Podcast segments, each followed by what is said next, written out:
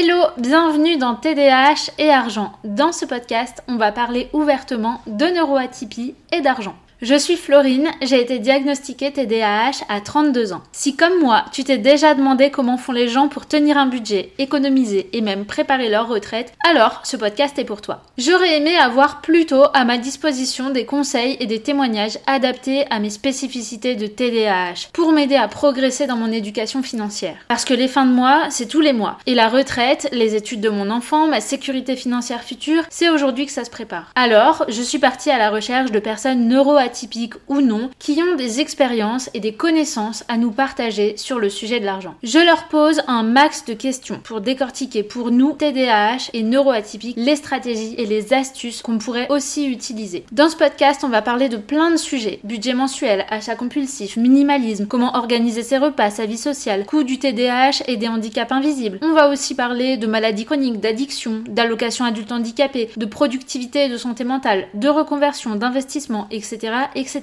Je ne te cache pas que tout ne sera pas applicable pour toi. Et si tu as des problèmes d'argent, bien sûr, ils ne vont pas se résoudre instantanément en écoutant ce podcast. Mais je te garantis que tu vas apprendre beaucoup, que tu vas évoluer petit à petit dans ton rapport à l'argent et que ça te fera de moins en moins peur. Alors, si le programme te plaît, tu peux déjà m'encourager en t'abonnant au podcast, en en parlant autour de toi, en me rejoignant sur Insta, flo.mandarinabay, pour me poser tes questions ou m'envoyer un petit mot d'encouragement. À très vite